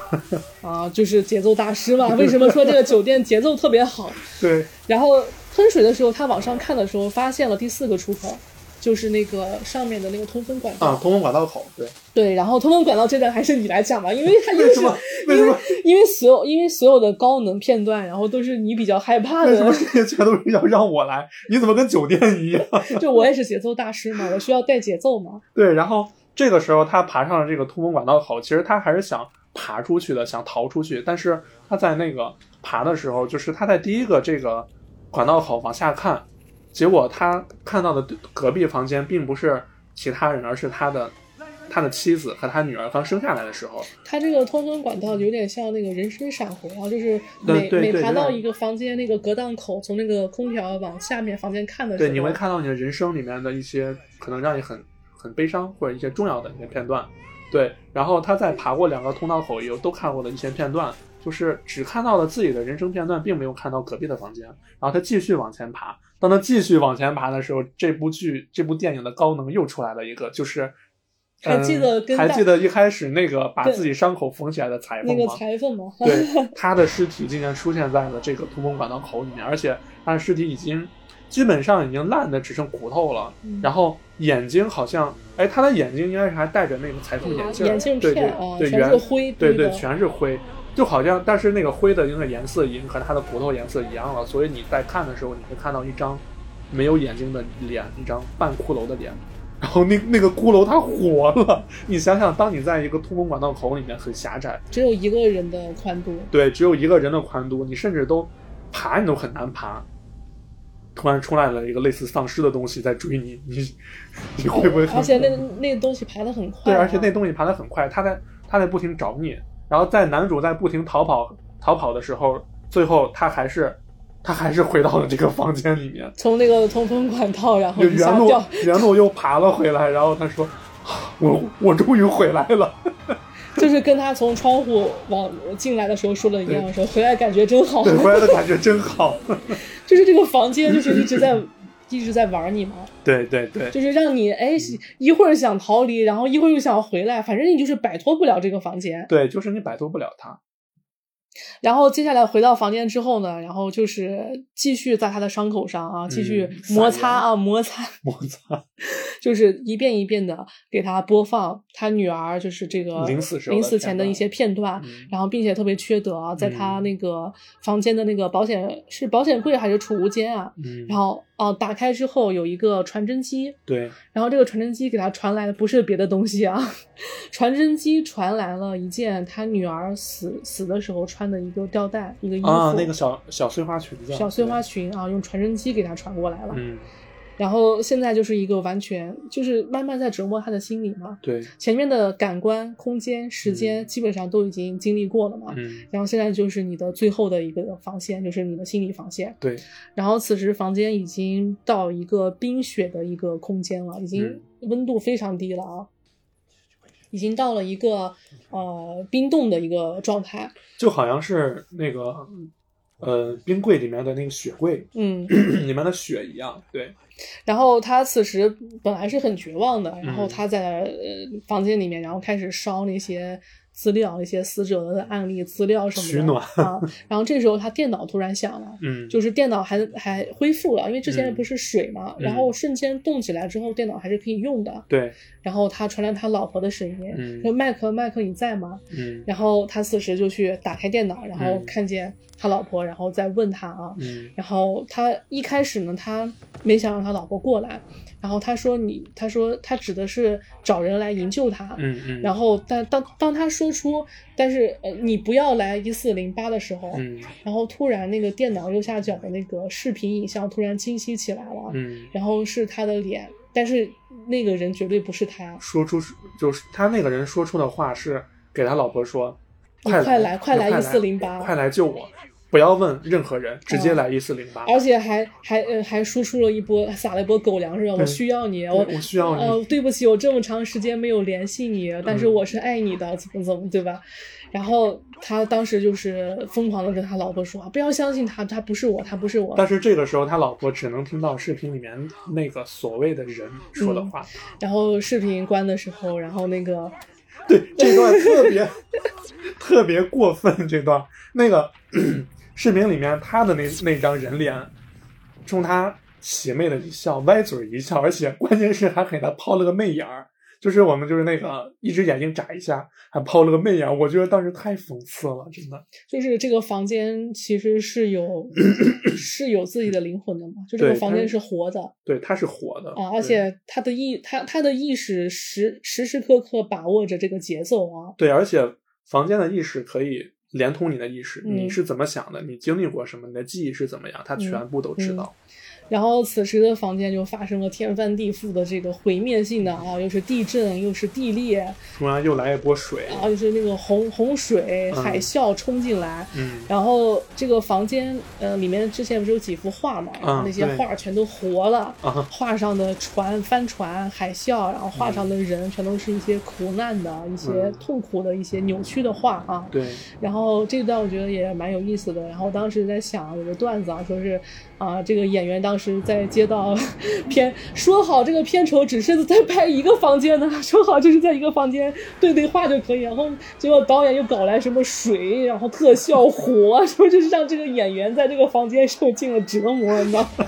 就我能想到这个演员当时在。拍戏的时候肯定也是身心备受折磨，我是不是真的进到进入一四零八了？说好了小成本就一间房的，然后呃，他从这个水把它淹了嘛，然后在海啸当中，然后呃醒来之后，哎，就回到了呃影片刚开始的时候，他就影片刚开始他在海滩边冲浪的时候，对对，就是这个空间一下就转换到他冲浪的时候，嗯然后溺水了，然后嗯被人救上岸，对吧嗯？然后嗯、好像感觉是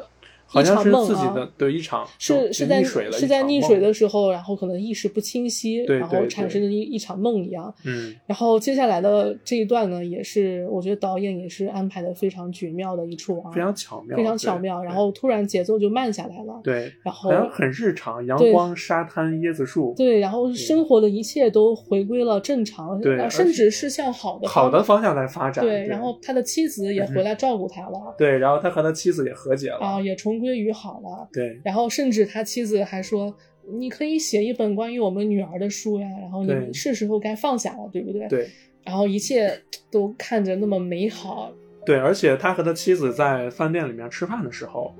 他看到一个女仆，一个女服务员走过去，那个女服务员好像是那个跳楼的那个女服务员，就是其实其实就是他，之男主觉得好像是。然后他另外还看到了那个他一开始来海豚酒店的时候帮他说：“先生，我帮你拿行李的那。”他又看到了那个服务员，就是你知道，就是这个导演营造的这种真真假假的这种，嗯，就是在看似真实中，然后又透露着这种虚假一一一种虚假的幻象，然后在那个呃一四零八那个幻影空间里面，然后又有嗯。很多很真实的东西，嗯，对，就是在不断的模糊你的模糊你的感官啊，对，你的混淆你的视对听，对，然后他回到邮局呢，然后去找那个明信片，也没有找到，对。海豚酒店的明信片也并没有寄给他。对，然后在查资料的时候，然后发现很多这个呃之前查到的这些影像资料什么的，然后都是假的啊，包括那些自杀的人其实都是死法都变了啊，都是从桥上跳下来，自杀的。就是那个，就是你还记得一开始他查的时候，那个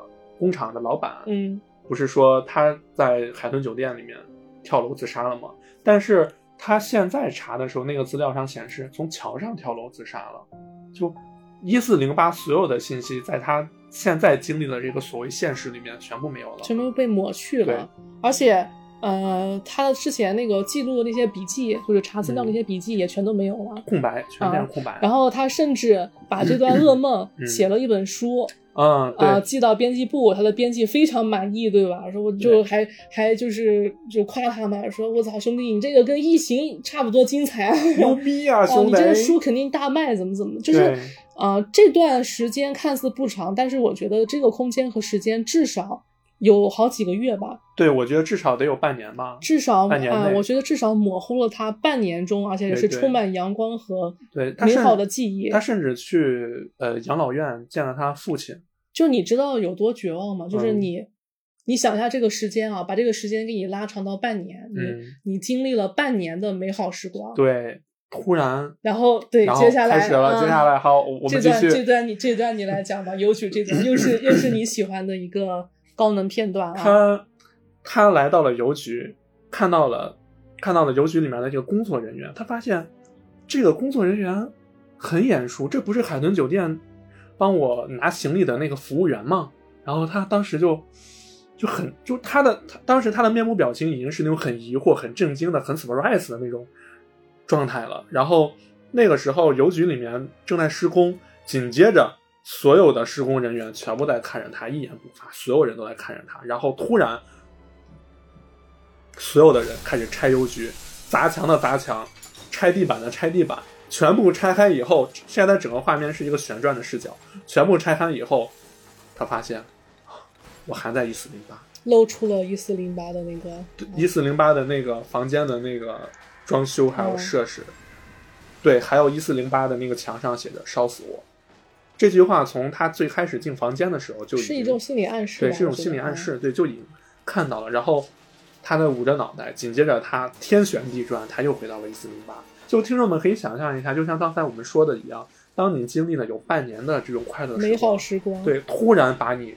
拽入了地狱，这种绝望感，就是之前他是给他一点希望，又打灭他嘛，但是他现在给了你半年的希望，对他甚至让你以为啊，我从这个房间出来了，甚至让你觉得这只不过是一场梦。你甚至对那个东西都已经就是你你都不觉得那是什么恐怖的回忆了，你你都把它写成书了，你，都释然了，你对？你都已经释然了啊，就是只是一个可恐怖的梦境，对，可能就是我做了一个噩梦，然后我还能写个书，多好呀，对呀、吧多！好呀！而且老婆也原谅我了，嗯父亲我也和他和解了，我的生活很阳光，很美好。但是突然，在某在某一天某一个时间，你又被拉入了那个房间，你发现你一直都没有出来。就为什么为什么是个邪恶的房间？就邪恶之处就是在哪？他他不断的在折磨你，真的是毫无怜悯之心的在折磨你。我觉得这个房间真的是，就是我看了这么多恐怖片里面，这个房间是我觉得最邪恶的一个房间。然后他特别搞笑啊！当时去邮局的时候，还掉了根牙签，特别悠闲的进去。吊儿郎当对，，结果回到最后回到这个房间之后，牙签还在嘴上，疑似一切发生的如此突然。然后现在整个房间是一个破败的状态啊，像烧毁的一个，对，好像被烧毁一样，啊被烧。毁的一个状态。嗯，然后呃，就是继续折磨他嘛，嗯然后开始出现他女儿的那个焚尸炉啊啊，他女儿的棺材，对，然后包括他女儿从那个门门外走进来，嗯，然后他一开始不相信呢，说你不是真正的女儿，但是你不是他，作为一个经历过伤痛的父亲嗯啊，看到自己的女儿光着脚，然后脚上都是血，一步步的走向自己对，地下全是碎玻璃，然后嗯。又被脚光着脚都被扎的全是血，穿着穿着那个小吊带、小碎花裙，小碎花裙，爸爸，你不爱我了吗？爸爸，我好，我好冷，我好害怕。作为一个父亲，真的是一破防，瞬间，那一瞬间他破防了嗯，然后深深的抱住他女儿，说：“我不会离开你。然后他此时的这个五官已经”对，五官已经开始扭曲了，而且耳朵两只耳朵开始七窍流血对了。对，他 这个就是按照你说，这个人的散值已经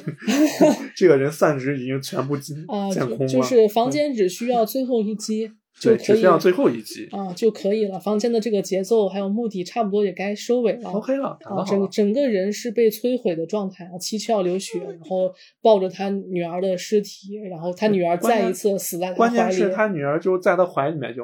意外就再死了，就是睁着眼再再一次对，再一次目睹了啊，失去了你最心爱的人啊，，对，在这一瞬间，他他破防了，他彻底的破防了。就是把你所有生的希望，包括你的半年。嗯，那个快乐的回忆，还有你对生活所有的向往，全部部打碎全部打碎啊对！没有生的希望了，就是死在这个房间，跟这个房间一块儿啊。对，然后接下来就有意思了，然后一睁眼就回到那个明媚的一四零八，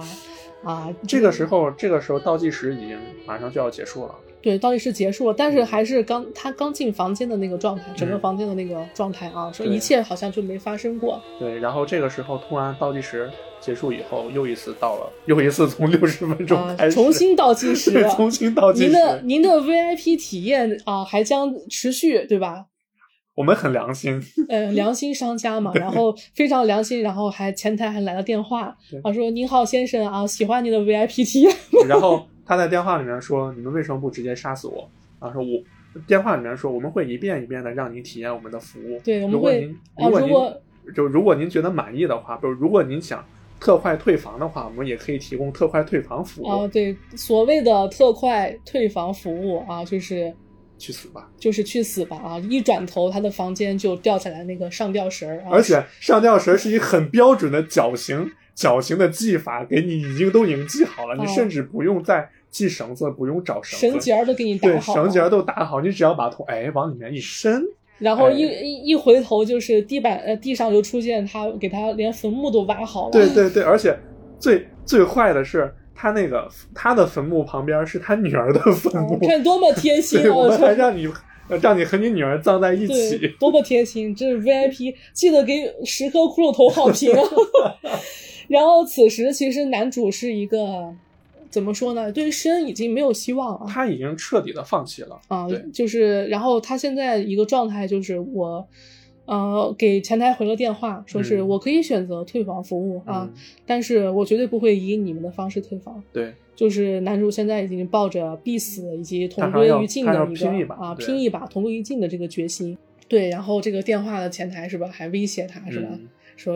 啊，你要你永远也摆脱不了这个房间对，啊。你永远都摆脱不了。但是男主现在就是已经做好了最后一击吧。嗯，然后因为还记得之前乔亮写的“烧死我”吗？对就是各种这种啊。暗示对，然后男主拿起了那瓶酒，就是奥林给他的那瓶奥林给的那瓶还剩半瓶吧。嗯，有半瓶。啊，然后还有他从外面打带来了打火机，嗯因为他虽然不抽烟，但是随身带打火机的烟嘛。装着。对，然后点开火，然后把那个酒瓶装满，然后塞上布，然后准备随时引燃这个房间。嗯，然后坐在沙发上，慢慢的抽着烟。他终于开始抽烟了，嗯，其实是对自己的一个一个解脱也是，是也是是一种解脱吧。，对对，因为这个房间的罪恶，呃，同时并行的是他的罪恶嘛，嗯是他对家庭的不负责。以以及他以及他他切断了就是他的家人或者什么的对他的关心对他的，然后甚至在他言语中总是透露一种没有任何希望的感觉，就是、嗯，这是一个很丧的一对，个，就但是一个很嗯。丧的一个人，嗯对。现在所有的希望反正都已经没有了，对。然后就慢慢的点燃烟，然后嗯。等整个房间然后烧起来的时候，嗯。然后把那一瓶酒，然后顺着窗户砸砸碎窗户，然后风一下灌进来，然后就爆炸了。这整个房间瞬间爆炸，嗯，整个房间瞬间爆炸，然后此时他的妻子已经到楼下了，对是带着消防队，然后已经在楼下，然后就看见十三层，然后突然轰轰一声，然后一切都炸毁了。对，这个时候其实这个时候他虽然在这个异空间里面把这个房子烧了，但是在现实世界里面，这个火灾也依然是蔓延出来。因为这个房间是真实的房间，只是说它里面的空间和时间发生了发生了转变，但是房间还是真实存在的。对，然后这个时候就已经快到了结局了。嗯，对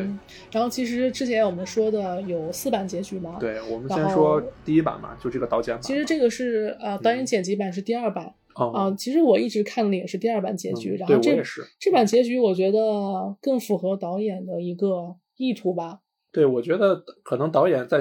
就是在导演心目中，这个才是这部电影应该有的结局。对嗯，然后结局就是男主死了啊，嗯然后他们在呃做葬礼的时候，然后这个酒店经理带着男主的遗物，然后来到葬礼上，然后找到了他老婆，然后想把男主的遗物交给他老婆，然后这个经理对男主呢是非常赞不绝口，挺挺缺德的，在葬礼上，然后说是哦，您的先生干了一件非常伟大的事，他没有啊白死哦，他没有白死，然后他烧毁了一四零八这个邪恶的房间嘛。啊！不过他还没说完，他没有嗯说完。然后他老婆并不想听这些，对就很很悲伤啊，然后说不需要，也没有要他的遗物。对对，对然后经理此时拿着男主的遗物，就是那个录音机，男主最后还是死了。嗯，然后呃，他们在葬礼上嘛，然嗯后这个奥林经理，嗯。就酒酒店经理，嗯嗯，然后拿了男主的遗物过来，嗯嗯。想把遗物转交给他的老婆，嗯对，但他老婆就是没有要这个遗物，然后嗯。经理也挺挺挺不会说话的，然后当着他老婆的面说：“您的先生啊，做了一件非常伟大的事，对吧？他烧了一四零八嘛，嗯。然后结束了这个邪恶的呃空间。对，然后他老婆当时就是听不进去，就没有听完，嗯也没有要这个遗物，对他老婆说这不是我纪念我老公的方式。嗯，不想要。然后他经理没办法，就拿着这个遗物回到车上，嗯然后打开里面就是那个收音机，那个小小录音机啊就对很你没觉得很奇怪吗？嗯，房间炸了、烧了，然后只有那个收音机对，没有烧毁，对而且还能用。对然后经理就在车上嗯打开了这个收音机，然后嗯起先一上来就是男主跟那个经理 battle 的时候嘛，说是什么奥林先生什么第一要回合确啊，实用这种啊低劣的商业噱头什么的，确实把我吓到了。啊，然后这个经理还笑了一下，对，当时还笑了一下。啊，然后后面就是男主的一些经历，说什么窗户怎么怎么的，然后包括里面还有他女儿的啊，声音，然后突然突然传来了他女儿的声音，经理当时脸脸色又变了。啊，就是再一次印证了这个房间是确实是一个有问题有问题的一个空间啊。。对，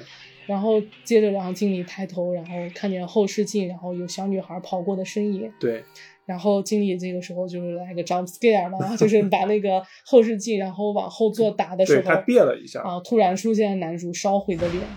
瞪了他一眼。嗯，然后这一版的最终的结局呢，就是呃，酒被烧毁的酒店，嗯然后镜头是从窗户这样拍出去嘛，嗯，然后男主站在窗边，然后默默地抽着烟啊默默的抽着烟，对，他在抽烟。对，然后身后传来了女儿的声音爸爸快来！“爸爸快来”，然后男主笑着回头，然后哎，来了。啊来了，然后走向女儿，然后慢慢消失。对，然后他的身影慢慢消失。其实这个，我觉得这一版的结局其实就是，我觉得还是房间里的恶魔想让他把房间烧毁，然后另外选择一个新的载体，对，新的一个载体。我觉得那个新的载体可能就是他的录音机。嗯，我也觉得。然后另外这个片子呃结束在第二个结局，另外三个你有看过吗？另外三个结局。呃，另外三个我想不起来了。其实，呃，是这样，当时上的时候呢，然后有其实是有，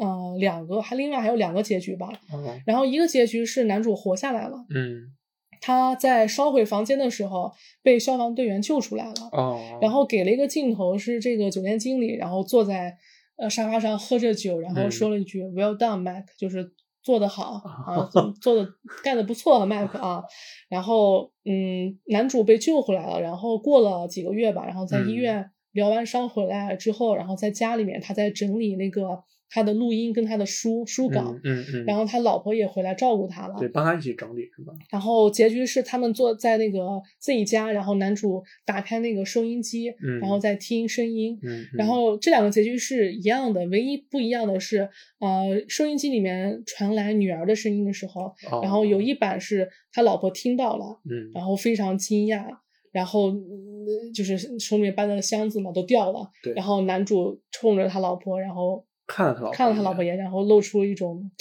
似笑非笑的神情、啊。对，其实当时我在看，就我一直不确定他到底有没有笑，就有那么好像哪怕半秒钟的时间，他好像笑了一下，但是又似乎好像又是面无表情的在看他老婆，就很耐人寻味，就是。然后还有一版就是嗯。和这个一样，然后结尾唯一不同的是嗯，他放出女儿的声音，然后他老婆没听见，他哦老婆在外面整理东西，然后他哦。看了一眼他老婆，也然后最后决定没有嗯把这个事告诉他老婆。哦。这其实算是一个结局吧，我觉得就稍微有点不一样。对我觉得算是一个，然后还有一个结局，那个结局我也挺喜欢的，嗯，就是呃他死了，嗯。死了之后，嗯、过了很久之后吧，然后他的编辑嗯他的主编，然后在那个出版社，然后突然收到了一呃一个他写的那个他写的书，而且嗯是就是原稿嘛，原手稿全部写完，然后发给他。哦，对，我想起来啊、了，然后因因因为按理说他是在房间被烧死的嘛，怎么可能写写完呢？对，其实我在想，这个手稿有没有可能就是你还记得那个房间让他度过了半年的快乐时光吗？有没有可能，其实那个手稿就是在那半年所谓的快乐时光里面写的？就不就是这个空间跟时间的概念非常的模糊。对，非常的混乱。就是嗯你，你可以，你可以这么理解，就是听众们可以这么想，这个房间可能和咱们古代神话一样，天上一天，地下一年一样的这种，嗯，这种。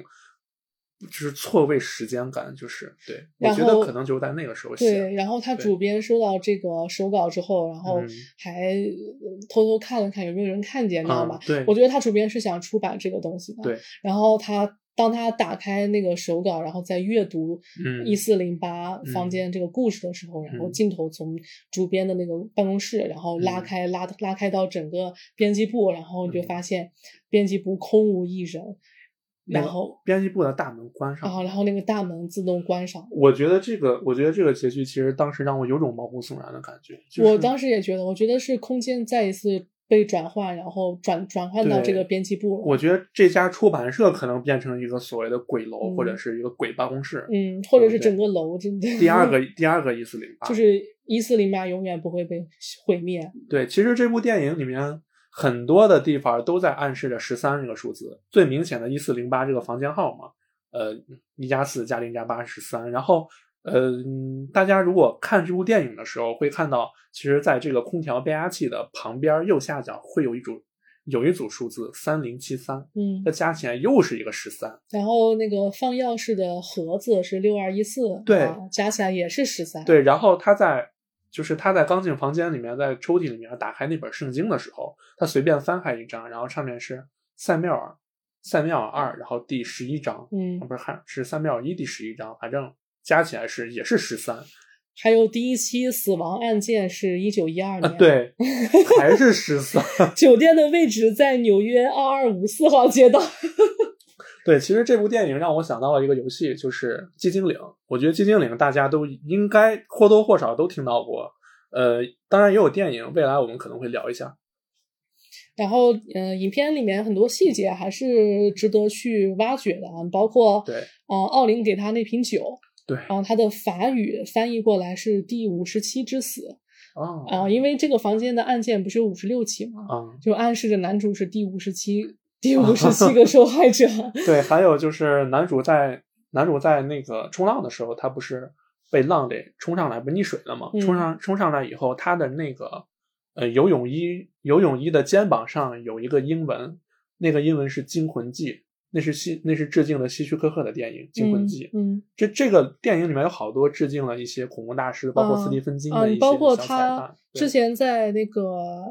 呃，之前之前在那个看那个在房间里面不是有有一本书上面写的嗯是我的兄弟呃死于什么什么公路对什么什么好像是什么公路是吧？啊，那个嗯是斯蒂芬金的另一部小说哦啊，也是同时用了他大师的另一部作品。我感觉斯蒂芬金真的是一个斯蒂芬金宇宙，有感觉，嗯，有，我也觉得 对吗？它里面很多彩蛋都是用了别的一些作品。嗯，对，就好像是在他那个世界里面，就是他的嗯这些东西是实际发生过的。然后关于那本圣经呢，然后之前、呃男主刚进房间的时候，不是随意把那个圣经就扔在一旁了吗？嗯，对，啊，然后他为什么不信上帝？就主要还是因为他女儿的死，你记得吗？哦他之前呃女儿死之后，然后他责备他妻子，说是你不应该给女儿灌输的是那些什么上帝呀、嗯永恒花园这些屁话所谓死后的美好啊，好这些些屁话，说死了就是死了，死了什么都没有了。对他是因为女儿的死导致他不信上帝。他更变得更加极端了。啊，对，然后他觉得上帝并没有爱他，上帝并这么可爱的一个小女孩，上帝要从他身边夺走啊。对，然后后面他在房间里面的时候，再翻开那本圣经，圣经不是全部变成白色的了吗？对，就是说，啊、这个房间为什么要让所有的人最后死法都是自杀自残呢？就是嗯啊、之前很多宗教里面，就是上帝是不会去庇护自杀者的啊、哦，自杀者有罪。其实这个就和咱们中国的神话其实有对，就是自杀的人，他不会被天堂所接纳。对，就像中国说，自杀的人你要下十八层地狱是要下油锅的，嗯对你永世不得超生。嗯，包括最后可能会跟大家放那首歌啊，那个歌词也非常有意思啊。对，大家可以去百度翻译一下。其实嗯，我觉得歌词里面很多彩蛋啊，最呃最最最就是讽刺的副副歌部分，呃，副歌部分最最讽刺的一句就是，嗯，it is begun 啊留下吧。这才刚开始 呢，对对一进去就跟他说这才刚开始呢啊，嗯，然后这个真的这个电影让我看的时候，让我就让我想到了《寂静岭四》这个游戏。《寂静岭四》这个游戏，它的副标题就是“房间”，就是他也是在讲有一天男主在他，他也是那个男主是住住在一间公寓里面，可能是他自己租的房子。然后在那间公寓，那个游戏刚开始的时候，电视在播放一些新闻，说呃各种各样的新闻，其实这些有点像一四零八的那种感觉，就是各种彩蛋。然后男主在公寓里面醒了以后，突然发现自己就是他在公寓里面，他能看到外面的世界，就他外面世界都可以看到，但是外面的人感觉不到他。他不停的在敲门，不停的在呼喊，但是外面的人都看不到。然后他透过猫眼儿往外看的时候，他的猫眼儿对面是一堵墙，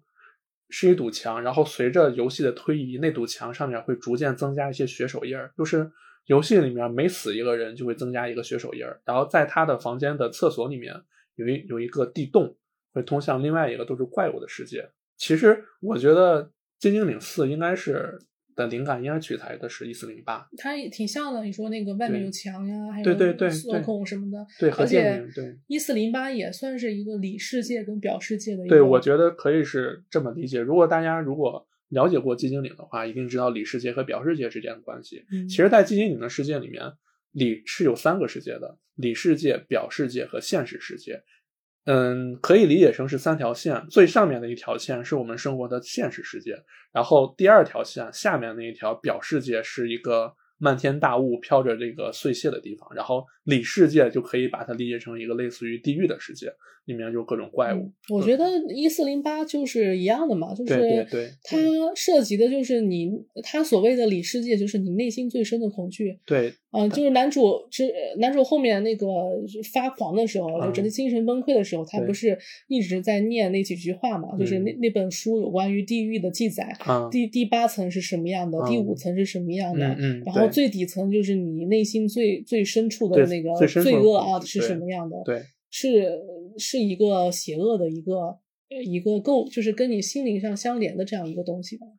对，其实，在咱们现实世界里面也有很多所谓的一些灵异酒店，嗯但是我们那你你有嗯住过，你有住过什么比较嗯灵异的酒店，或者是你你最害怕什么样的房间呢？什么构造的房间？呃，首先这种灵异酒店我没住过，因为我们在在在我们伟大的祖国，不允许存在对灵异酒店。然后你要是说我最害怕的房间，其实我是觉得害比较我比较害怕那种，就是首先它没有窗户，第二就是它的这个挑高，就是它楼顶挑高特别低。因为虽然我的身高不算那么高，但是我自认为我也不低，所以你还但是我怕密闭空间啊就是很对很幽闭、很压抑的那种，我会觉得就是心中会很不安，就是那种感觉。对嗯。对对，或者就是那种很老旧的那种感觉，就是门呀或者地板会吱呀吱呀响的那种。我害怕的房间是那种不规则的房间，哦，就是嗯，因为有很奇怪，对有些嗯房间它呃建设的一些原因吧，然后它不是规则的正方正方形、嗯四四方方的，嗯然后它会有一些起，它会多出来或者少掉一些角，对。然后最害怕就是那种呃偶尔偶偶偶然间多出来的一个角落，嗯，就是它会造你都不知道什么时候多出来的。对，然后它它会就是我说的，它会对你的空间模糊你的嗯空间嗯概念。哦，明白了。就是我最怕这样的房间，就是你嗯有时候，啊，就是早上醒来之后，然后你嗯看到一个很奇怪的房间，你会嗯对它造成一种陌生感。啊，即使你住了很久，但是因为它的构造很奇怪，所以会对你有一种陌生感。嗯，在咱们现实世界里面，其实有一家酒店叫塞西尔酒店，就是黑色大丽花。我不知道听众们有没有听说过这个案子，这个案子其实挺有名的。还有同名电影可以去看啊，对，还有同名电影呃，之前最有名的就是旧旧旧社会的时候吧，啊，好像就是最有名的是黑色大丽花。嗯黑色大对丽花，它是一个啊、一个女明星，然嗯后在酒店的门口的草地上，然后嗯被发现，然后尸体非常的惨。好像肠子都被对，她是拦腰被截断，嗯嗯然后她呃嘴角然后割开向上，然后嗯。一直延伸到耳根，就是一个猎脸猴猎猴女的样子，就是一个微笑的表嗯情，然嗯后嘴上叼着一只黑色的大丽花。哦，然后他的死状非常的嗯。残忍啊，据据说他生前被折磨了至少三十到四十个小时，然后他所有他上半部分的五脏六腑，然后嗯。全部给他塞进去，然后切口也非常的整齐，啊，然后包括她的子宫啊被抛出，然后嗯那个乳房被切掉，反正就是嗯被折磨了很很长时间，然后就是摆在那，而且她是被摆在那儿的，啊就是像一个艺术品一样摆在那个草地那儿，就在酒店的门口的草地上。这是呃塞西尔酒店比较有名，上世纪比较有名的一个案例。然后嗯最近的案例就是那个兰可儿，啊、兰可儿事件，我当时看的时候也是非常有阴影啊，因嗯为也两处吧，一处是在电梯门口的异嗯样的举动，嗯然后一处就是他最后是死在楼顶的那个呃蓄水池里嘛，但是那个嗯蓄水池是从外反锁上的，嗯就是他是怎么爬进哦，从内反锁上的，他是怎么死在一个从里面反锁上的一个蓄水池里面？然后当时反正这个案件到现在也是未解之谜啊，一直警警方没有嗯查出来。以后有时间咱们可以聊一聊。可以嗯详细聊一聊这几个案件，嗯还是挺有我我我之后是想嗯出一些有关于案件呀、嗯方面的这个呃节目的啊 这个坑先挖好是吧？啊，新建新建文件夹是吗？新先新建一个文件夹，然后嗯关于呃灵异酒店，其实全世界有很多，大家去网上搜的时候可能会嗯看到这种世界什么十大著名酒店，嗯然后我在这里面跟大家介绍。呃，三个吧，一个是刚嗯。才兰可儿那个嗯嗯塞西尔酒店，嗯，然后还有一个是，呃，其实就是一四零八的原型，科罗纳多酒叫科罗纳多酒店。嗯。然后，嗯、这个酒店就是那个石老爷子斯蒂芬金，嗯然后在写故事的时候，嗯他因为看到这个酒店的一些灵异故事，然后嗯产生了灵感，嗯，然后写了一四零八。嗯，然后这个酒店它是呃第一起案件是一八九二年，一个嗯名叫呃凯特的年轻女性，嗯然后她在入住后呢，因为这个酒店在加州嘛，就跟嗯男主生活那个场景一样，加州海滩边、海景哦酒店。哦，然后这个女生是被发现在海滩上被枪杀了，嗯。然后这个太阳穴这块有个子弹，嗯